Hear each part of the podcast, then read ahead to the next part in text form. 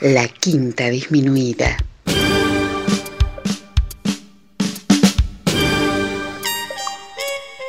Jazz desde la ciudad más cercana al cielo.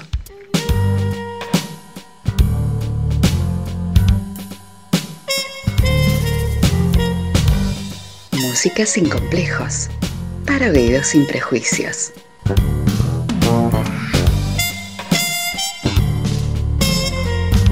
Una producción de Nicolás Peña.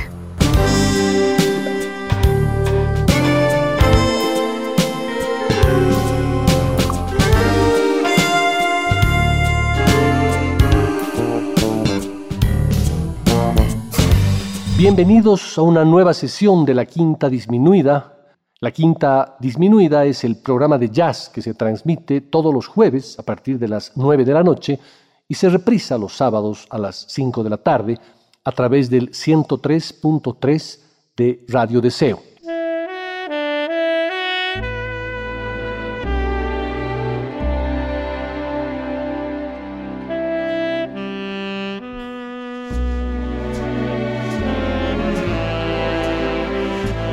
Para la sesión de hoy he preparado un programa en el que escucharemos música clásica, o para ser más precisos, música de tradición escrita, pero interpretada por, obviamente, músicos de jazz. Lo he dicho varias veces. El jazz es una música omnívora, es decir, que devora, toma diferentes tipos de músicas de todo ámbito, las envuelve, las sazona, les inyecta aromas yaceros, las swinguea.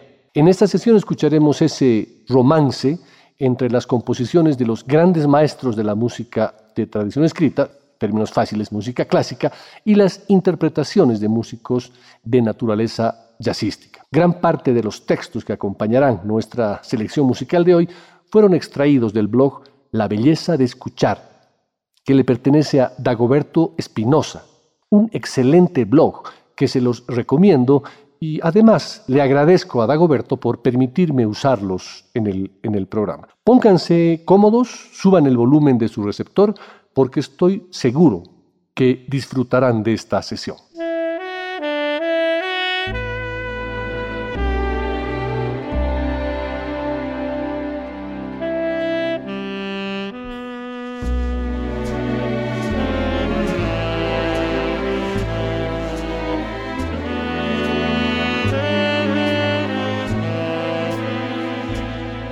Aparte de que en algún momento se casó, poco es lo que se sabe de la vida del compositor barroco nacido en Venecia, Tommaso Albignoni, hoy famosísimo a raíz de una obra que no le pertenece. Autor de música de cámara y de una cincuentena de óperas representadas con éxito durante su larga existencia, era hijo de un rico comerciante en papel, fabricante y distribuidor a su nacimiento, en cuna de oro, se debe tal vez que, a diferencia de otros músicos de su tiempo, no tuviera necesidad alguna de acudir a una iglesia o corte palaciega para ofrecer sus servicios como maestro de capilla o músico de corte. Tanto es así, hasta antes de la publicación de sus sonatas para violín, opus 6, Tomaso firmó sus obras con el título de diletante, es decir, aquel que realiza una actividad por el simple placer diletto, por el simple placer de hacerlo. Pero a partir de esta publicación, Tommaso comenzó a firmar como músico de violino, debido posiblemente a lo que hoy entenderíamos como su profesionalización, sin contar con, con que el conjunto de estas sonatas fueron publicadas bajo el título colectivo de Tratinimenti Armonici per Camera, que suponemos no soportaría a un diletante como autor, aún en aquella época ni en el sentido expuesto. El relativamente escaso conocimiento actual de su obra y vida es consecuencia de los bombardeos durante la Segunda Guerra Mundial, pues parte importante de su producción, así como datos biográficos, se encontraban documentados en archivos de una biblioteca de la cual no quedó absolutamente nada. Pero de esta circunstancia ominosa, el musicólogo italiano Remo Giasotto en conjunto con la casa editorial Ricordi sacaron partido en 1958. Giasotto aseguró haber recibido unos fragmentos rescatados de entre las ruinas de la biblioteca que pertenecían al movimiento lento de una sonata a trío de Tommaso Albiñón. Sobre la base de escasos compases, Giasotto compuso la obra que hoy conocemos y que Ricordi lanzó al mercado como el Adagio de Albiñón, arreglado por Giacomo Giasotto. Es un tema bellísimo que lo escucharemos a cargo del pianista francés Jacques Lussier, en clave de jazz.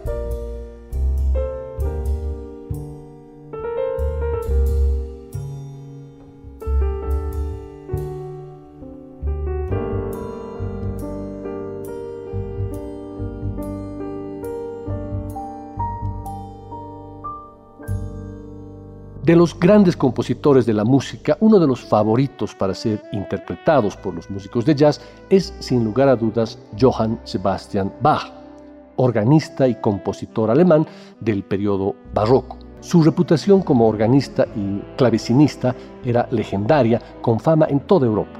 Aparte del, del órgano y del clavecín, también tocaba el violín y la viola da gamba, además de ser, escuchen bien, el primer gran improvisador de la música. Su fecunda obra es considerada como la cumbre de, la música barroca y una de las cimas de la música universal y del pensamiento musical occidental y uno de los grandes pilares de la cultura universal, no solo por su profundidad intelectual, su perfección técnica y su belleza artística, sino también por la síntesis de los diversos estilos internacionales de su época y del pasado y su incomparable extensión. Bach es el último gran maestro del arte del contrapunto y su máximo exponente. El Classical Jazz Quartet es un grupo formado alrededor del año 2000 con un concepto altísimo en la interpretación, tomando composiciones clásicas y transformándolas en himnos de jazz optimistas. El grupo no tiene miedo de hacer cambios drásticamente y combinar de manera magistral lo clásico y lo jazzero. Se unieron por primera vez cuando el contrabajista Ron Carter contactó al pianista Kenny Barron para trabajar juntos, a quienes se unieron posteriormente el vibrafonista Stephen Harris y el baterista Lewis Nash.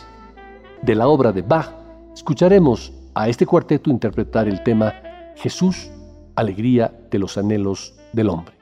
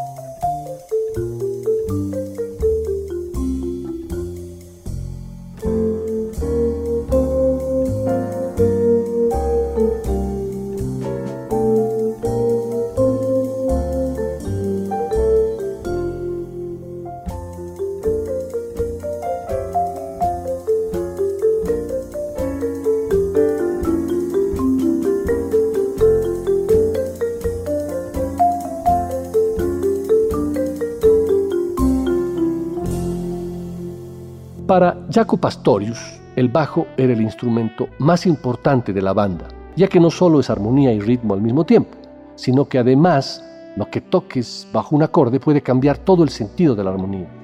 Es el bajo quien decide qué acorde suena.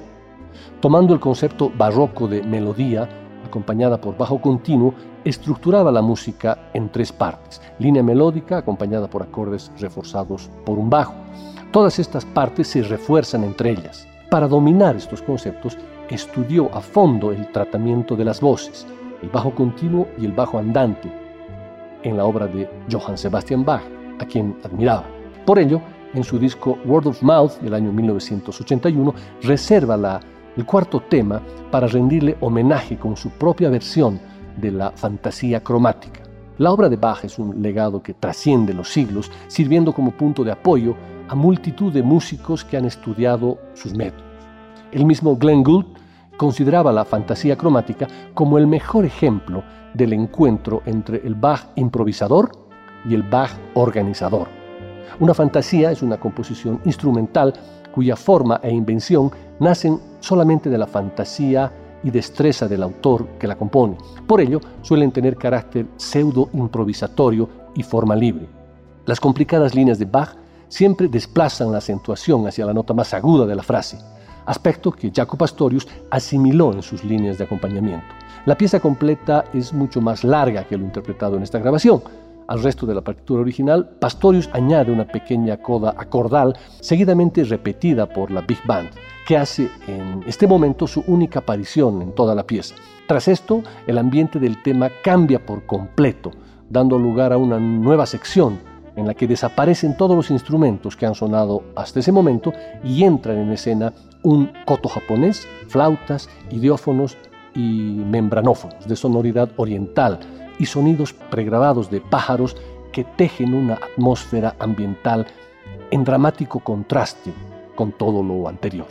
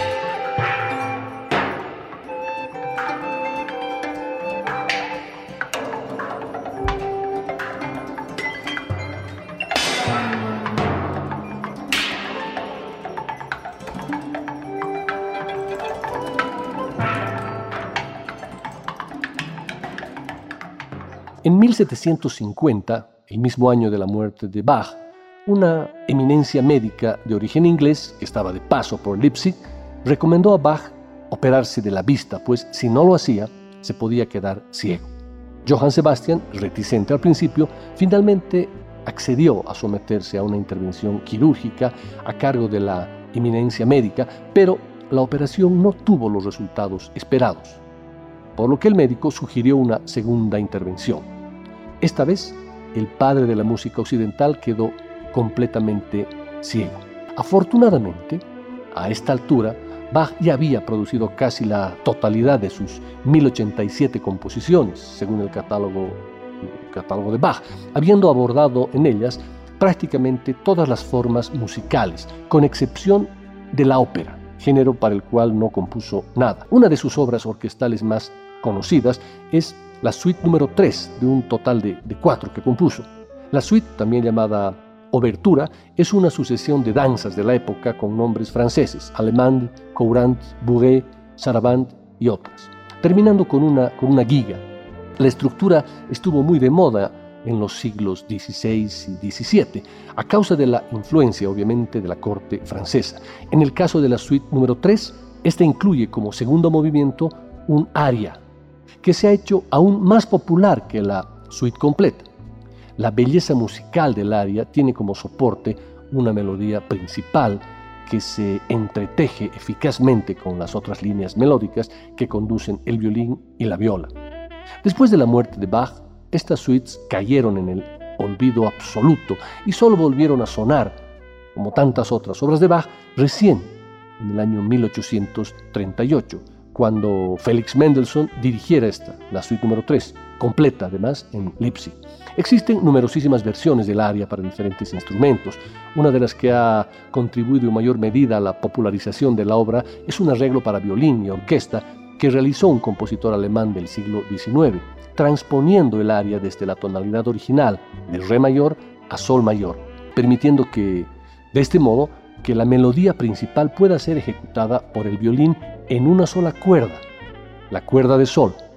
De ahí su nombre popular, aria en la cuerda de sol, y también se conoce como aire en la cuerda de sol. Un cambio radical en la atmósfera de la pieza es el que realizó sobre ella el pianista de jazz francés Jacques Lussier, quien junto a su trío logró plasmar una versión jazzística maravillosa que hoy comparto con ustedes.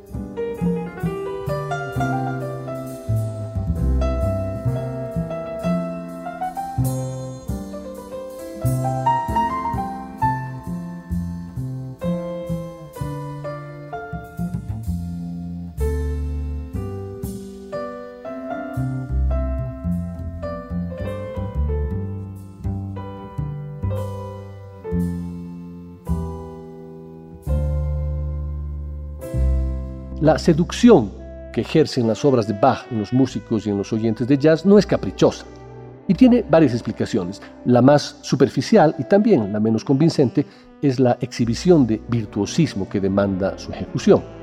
Pero, por otro lado, no es menos cierto que esa música parece la menos propicia para la improvisación.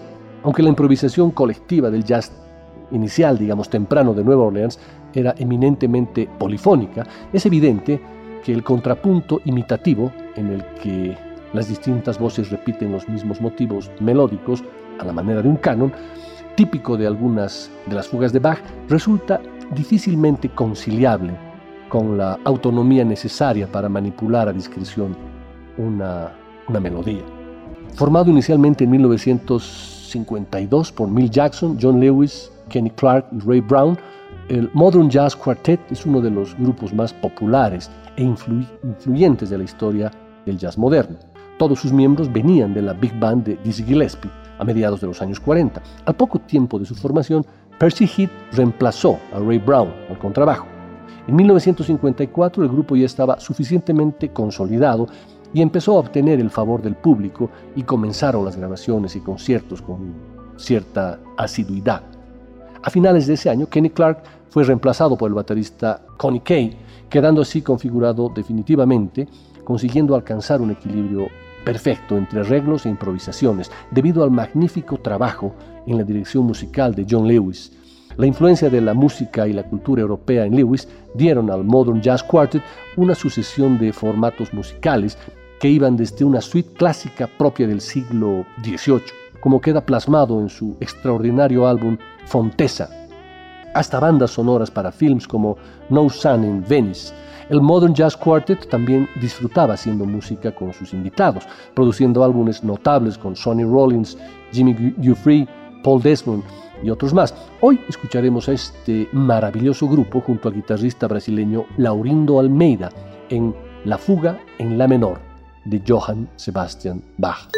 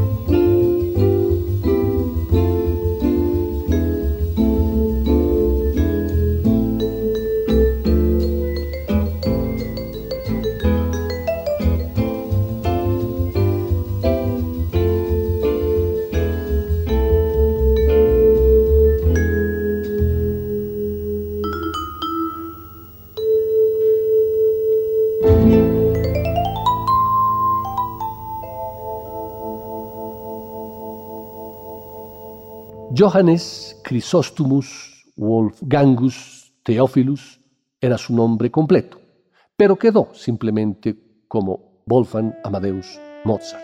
Fue el gran maestro del clasicismo, sin lugar a dudas uno de los músicos más influyentes y destacados de toda la historia de la humanidad. La obra mozartiana abarca todos los géneros musicales de su época y alcanza más de 600 creaciones, en su mayoría reconocidas como obras maestras de la música sinfónica, concertante de cámara para piano, operística y coral, logrando una popularidad y difusión universales. La música de Mozart, al igual que la de Joseph Haydn, es presentada como un ejemplo arquetípico del estilo clásico. En la época en la que comenzó a componer, el estilo dominante en la música europea era el estilo galante, una reacción contra la complejidad sumamente desarrollada de la música del barroco. Pero cada vez más y en gran parte en las manos del propio Mozart, las complejidades del contrapunto del barroco tardío surgieron una vez más, moderado y disciplinado por nuevas formas y adaptado a un nuevo entorno estético y social. Mozart fue un compositor versátil y compuso en cada género principal, incluyendo la sinfonía, la ópera, el concierto para solistas y la música de cámara. Dentro de este último género, realizó composiciones para diversas agrupaciones de instrumentos, incluyendo el cuarteto y el quinteto de cuerda, y también la sonata para piano. Estas formas no eran nuevas, pero Mozart realizó avances en la sofisticación técnica y el alcance emocional de todas ellas. Casi sin ayuda de nadie, desarrolló y popularizó el concierto para piano clásico. Compuso numerosas obras de música religiosa, incluyendo una gran cantidad de misas, pero también muchas danzas, divertimentos, serenatas y otras formas musicales ligeras de, entretenimiento. Los rasgos centrales del estilo clásico están todos presentes en la música de Mozart. La claridad, el equilibrio y la transparencia son los sellos de su trabajo, pero cualquier noción simplista de su delicadeza enmascara el poder excepcional de sus obras maestras. Hubert Laws es un flautista norteamericano que abarca en su obra tanto el jazz como la música clásica. En esta ocasión lo escucharemos interpretando la sonata para violín y piano número 8 en Fa mayor de Wolfgang Amadeus Mozart.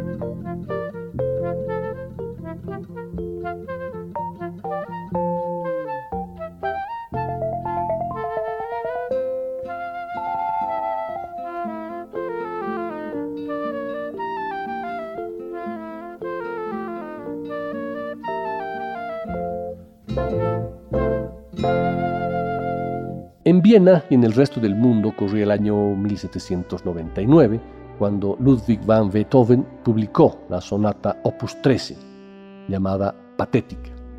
En Francia, en cambio, corría el año octavo de la República y el día 18 de Brumario de ese año, Napoleón Bonaparte dio un audaz golpe de Estado que terminó con el directorio e instauró el consulado, con él a la cabeza. Cinco años más tarde, en 1804, el otrora oscuro oficial Corso se hace nombrar emperador con el título de Napoleón I. Este hecho lleva a Beethoven a borrar la dedicatoria de la sinfonía heroica que le, le había dedicado. Creemos que Napoleón ni se enteró, o al menos el que definitivamente no se enteró fue su hermano Jerónimo, quien en 1807 sería nombrado rey de Westfalia. El año anterior al nombramiento de Jerónimo Bonaparte, en 1806, Ludwig había intentado reanudar una carrera como compositor de óperas y ofrecido sus servicios a las autoridades imperiales, pero su petición fue denegada.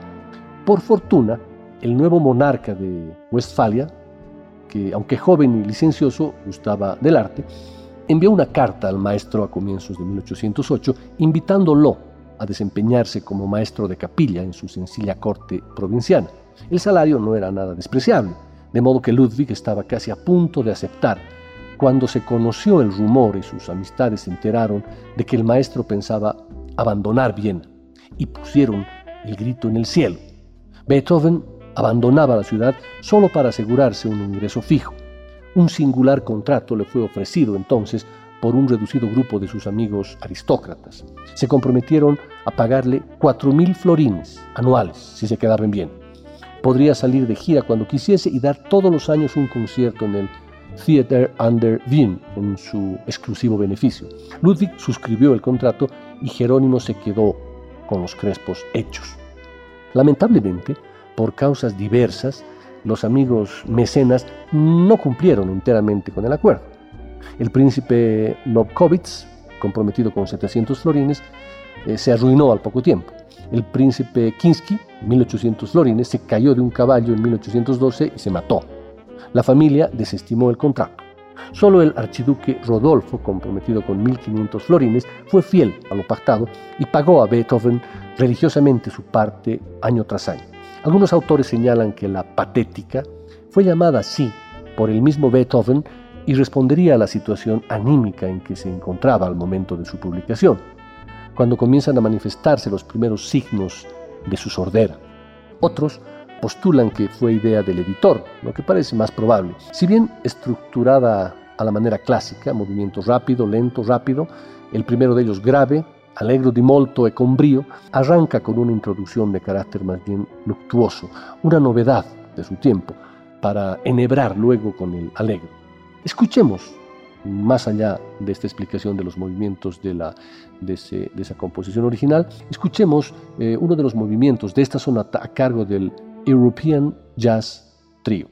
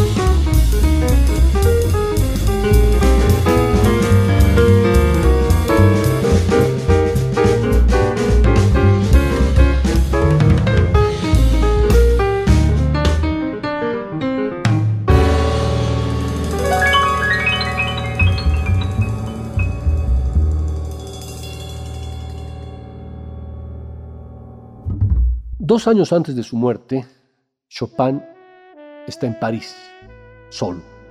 Pero París está que arde.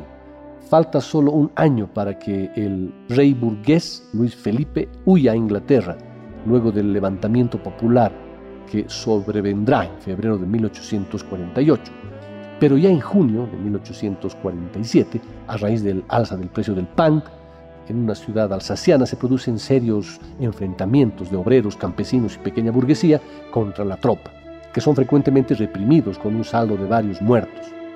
Entre el 31 de agosto y el 7 de septiembre le toca el turno a París, una semana de barricadas y enfrentamientos en la Rue Saint-Honoré, señala el pronto fin de la monarquía de Julio, instalada en 1830.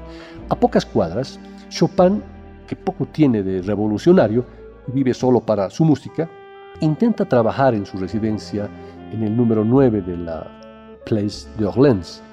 Este verano no hay escapada a Nohant, pues hace un mes ha recibido la última carta de George Sand, pareja, quien desde su finca de descanso le escribe despidiéndose de él para siempre, con estas palabras.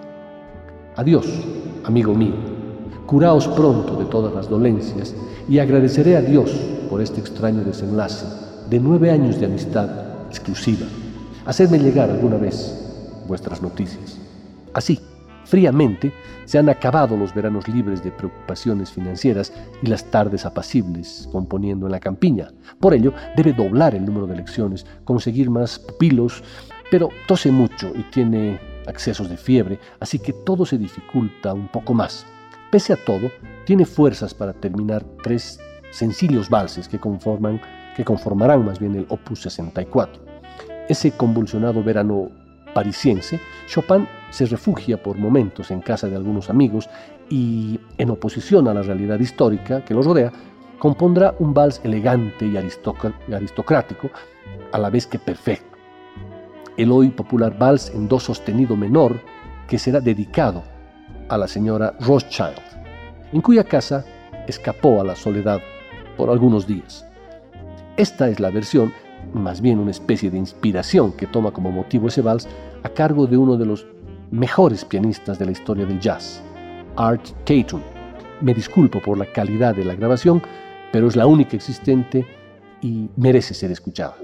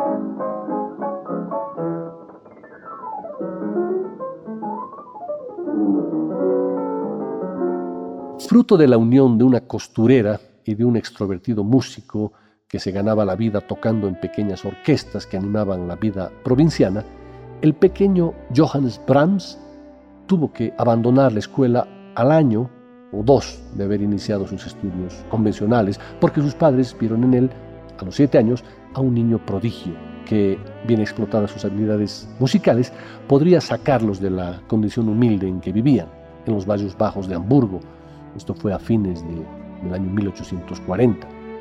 Y la fortuna estuvo de su lado. Un notable profesor de piano llamado Kossel, a quien Johann padre conoció de pura casualidad, se ofreció para dar clases a Johannes Brahms, o a Hans, como era llamado en su familia, sin recibir nada a cambio. Este profesor le iba a dar clases gratis. El niño Brahms respondió a esta muestra de generosidad dedicándose al aprendizaje con seriedad, tesón y una gran cuota de sacrificio pues no habiendo piano en casa de los Brahms, debía ingeniárselas para conseguir que un burgués bondadoso le prestara uno. El fabricante de pianos Baumgartner, desde luego, no escatimó el apoyo. Ante los notables progresos del niño, el profesor Kossel decidió que Johannes continuara su formación con quien había sido su maestro, un reputado director musical que superaba ampliamente la talla artística del propio Kossel. Pero esta vez había que pagar. El aumento del ingreso familiar se volvió entonces una necesidad ineludible. Por suerte, la solución estaba a la mano. Johannes, padre, experto en estas lides, consiguió para, para su hijo un empleo en una taberna de los barrios portuarios de Hamburgo. Sentado allí al piano, el pequeño Johannes de 10 años tenía por misión deleitar con melodías ligeras los oídos de marineros, borrachos y prostitutas querendonas. Si su público ardía de entusiasmo, debía tocar también el violín, el violonchelo y la trompa, instrumentos que, felizmente, también manejaba con destreza. Esta lastimosa historia, que el mismo compositor se encargó de divulgar, no impidió, sin embargo, que Brahms, adulto, pudiera componer más tarde melodías rebosantes de alegría, entre las que destacan por su vivacidad y brillo las altamente célebres danzas húngaras, 21 piezas escritas originalmente para piano a cuatro manos y compuestas durante un periodo que va de 1852 a 1869. Este es Oscar Peterson, el gran pianista de jazz, interpretando, obviamente en idioma jazzero, la danza húngara número 5.